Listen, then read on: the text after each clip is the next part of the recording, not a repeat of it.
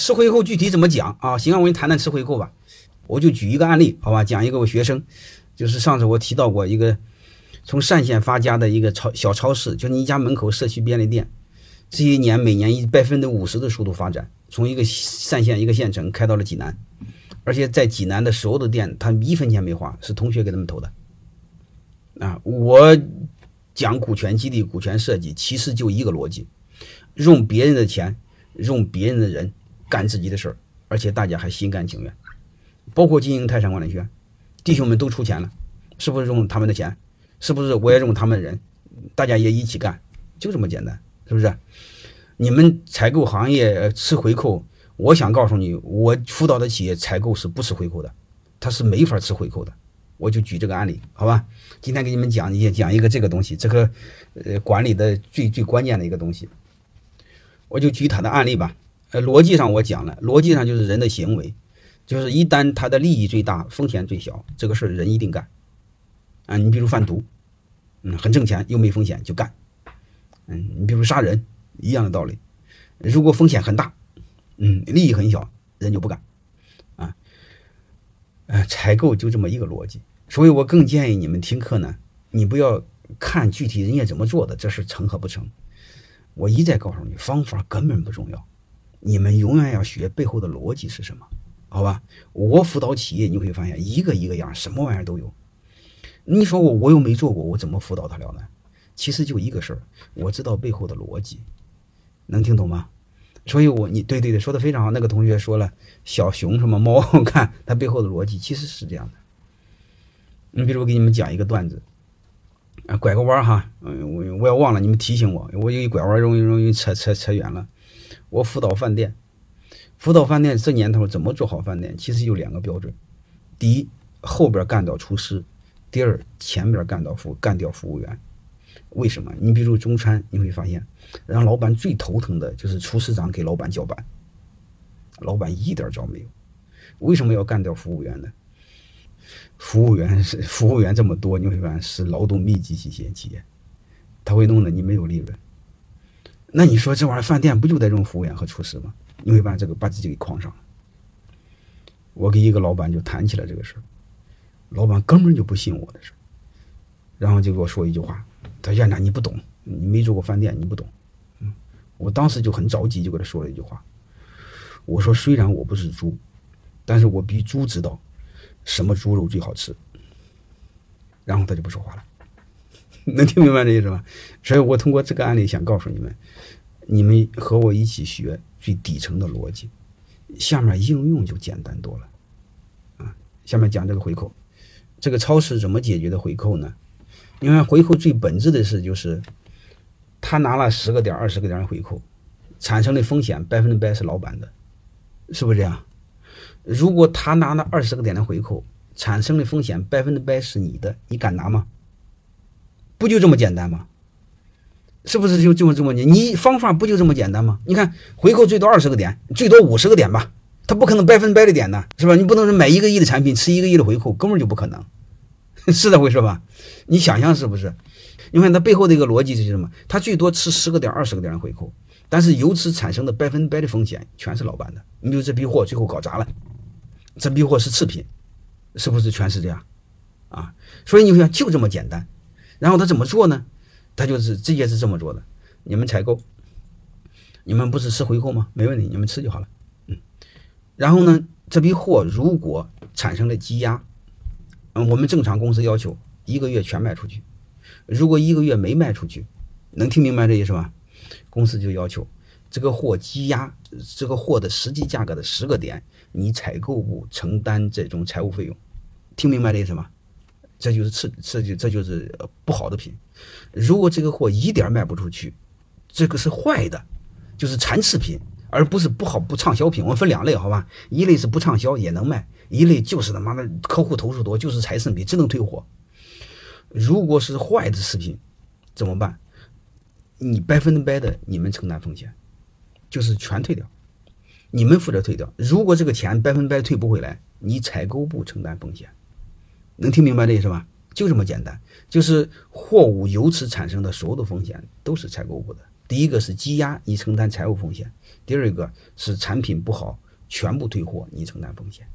能听明白吗？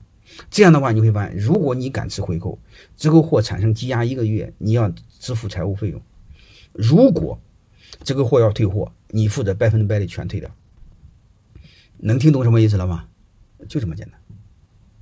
那你说采购部承担这么大的风险，没有利益怎么办？怎么没有利益呢？你采购部是不是往门店里采购货吗？门店产生的利润二十到三十给你，采购部是不是有利益了？相当于采购部在门店入股入了二十哈，不花钱的还是干股哈，你们可以这么理解好了吧？你们老认为不花钱，也非要花钱嘛？你不用理解花钱不花钱，先告诉你不花钱，可以了吧？采购部占门店的利润百分之二十三十，如果你采购的好，承担你享有这个店的三十二十的利润，没问题吧？如果你搞砸了，你承担百分百的风险，能听懂吗？因为这个，这个，我今天把这个给你们讲完，就对你们来说远远超过好几万块钱。然后对对你们老板来说，你一年省省几十万没问题。这个这一个就对你们来说，呃，省几十万。制造业逻辑上是一样的。我一个学生就生产汽车的，用的同样的逻辑，好吧？还是一个事儿。你们老问我这个招不行，你先别考虑这个招，你先考虑这个招，这个招背后的逻辑，然后在这个逻辑下再想和你企业相关的。具体方法能听明白了吗？你们千万不要本能上，你说这个方法在我企业不行，哎，我再给你们讲一个，好吧？因为因为因为发现你你们老是喜欢本能的那种方法。我在和企很多企业做辅导的时候，我一般只讲底层的道理。为什么？你说，假设你们是这个企业的高管，你们想一想，你们做了二十来年了，我一天没去过，我又不懂你的行业，我只能给你讲基本的逻辑。我讲完之后，你再告诉我这个方法做，这个方法不，这个这个做不了。我反过来就问，我说方法做不了，能不能做了是你的事还是我的事啊？那你在你企业干二十多年了，你找不着方法，你让我给你找啊？然后我首先问的道理是不是这么道理？是这个道理。方法是谁的事？是你的事儿，那是你的事，你问我干什么？是不是？你找不到方法，你走人嘛？我不知道大家能听明白这个道理了吗？狗急都会跳墙呢，很简单，你急了不就会跳墙吗？说你怎么着要比狗强点吧？嗯，好，虽然说的不好听啊，启发你就好了，能听明白这意思吧？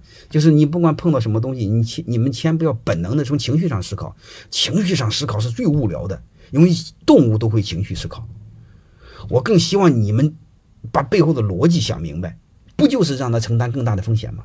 或者是咱就别这么流氓，老让人家承担风险，你就让他一个事儿，让他承担的风险和承担的利益是一样的，好吧？